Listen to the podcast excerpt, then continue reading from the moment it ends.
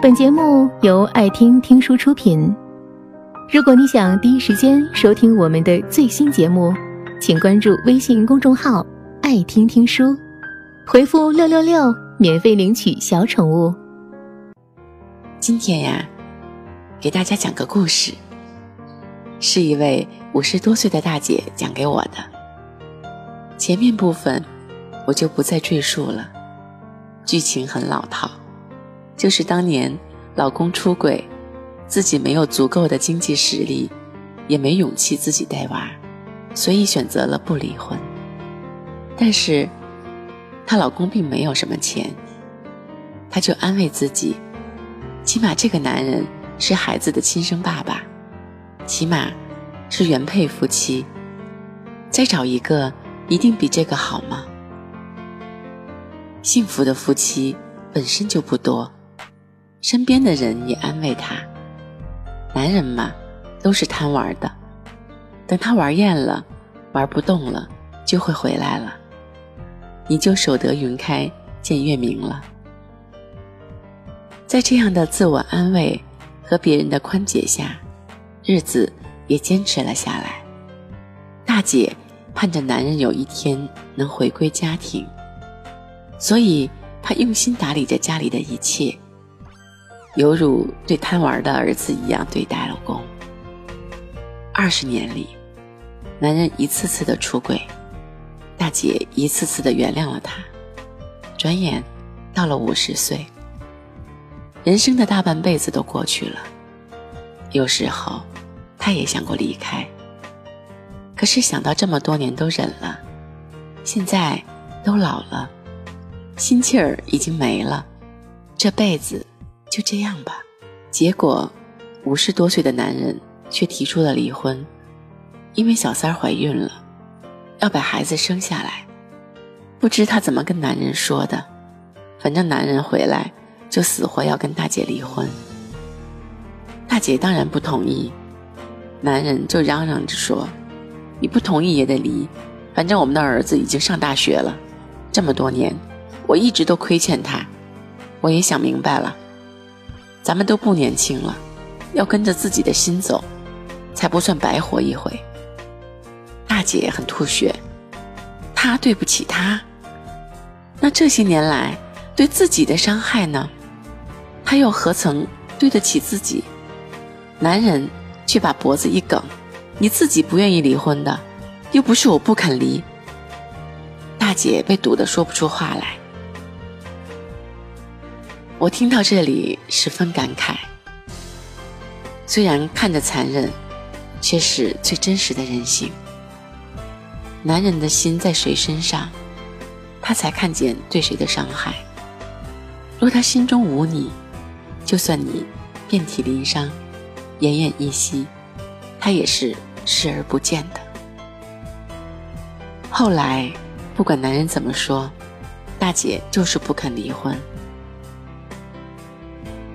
后来月份大了，男人没耐心了，直接起诉。直到那一刻，大姐才彻底死心。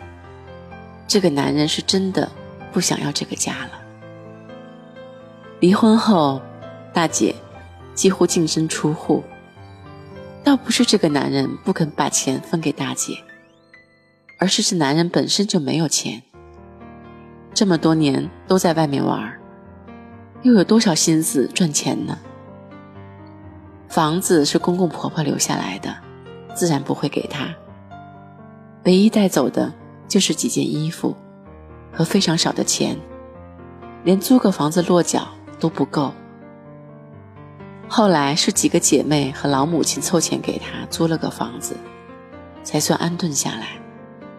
姐妹们和老母亲都不是生活条件很好的人。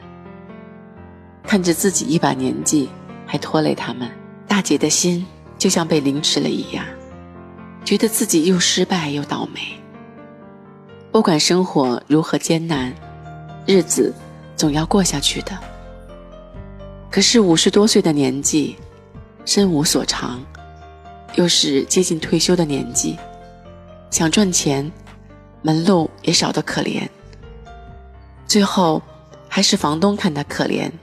介绍了一份工作给他，一个月一千多块，才算解了这个窘境。大姐对我说：“那段时间真是苦，人苦心更苦，一把年纪了，还要承受这样的生活变故，心里更是后悔。早知道最后是这样，为什么当初年轻的时候不选择离开呢？”大姐的故事就是对所有姑娘的警醒。你以为她对婚姻不忠诚，选择离婚或不离婚就可以了，但是，请别忘了，离不离婚不是你一个人拥有的权利。任何时候，你都要考虑到一点：对方同样拥有这个权利。他此时不想离婚，不代表他永远不想离婚。谁都无法预料最后的结局会如何，而从发现这一刻到最后结局出现那一刻，中间充满了无数变故。也许他们明天就吵架分手了，也许后天他们就打算要永远在一起了，而这一切都是不受你控制的。所以，当他不再对婚姻忠诚时，你首先要考虑的，不是离不离婚这个问题，而是应该想一想，你到底拥有多少应对生活变故的能力？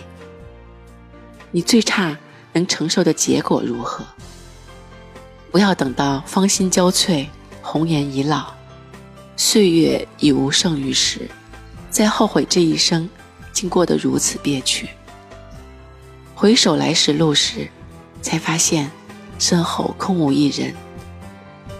比起离婚和不离婚，更重要的是，你一定要不断积累自己的资本。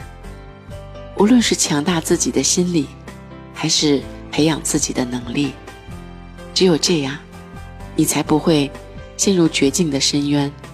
任何时候，你都能从最深的打击里坚定地站起来，拍拍身上的尘土，继续前行。本节目到此就结束了，感谢各位的收听和陪伴。更多精彩内容，请关注微信公众号“爱听听书”，回复“六六六”免费领取小宠物。也欢迎你收听今晚的其他栏目。我们明晚见，晚安。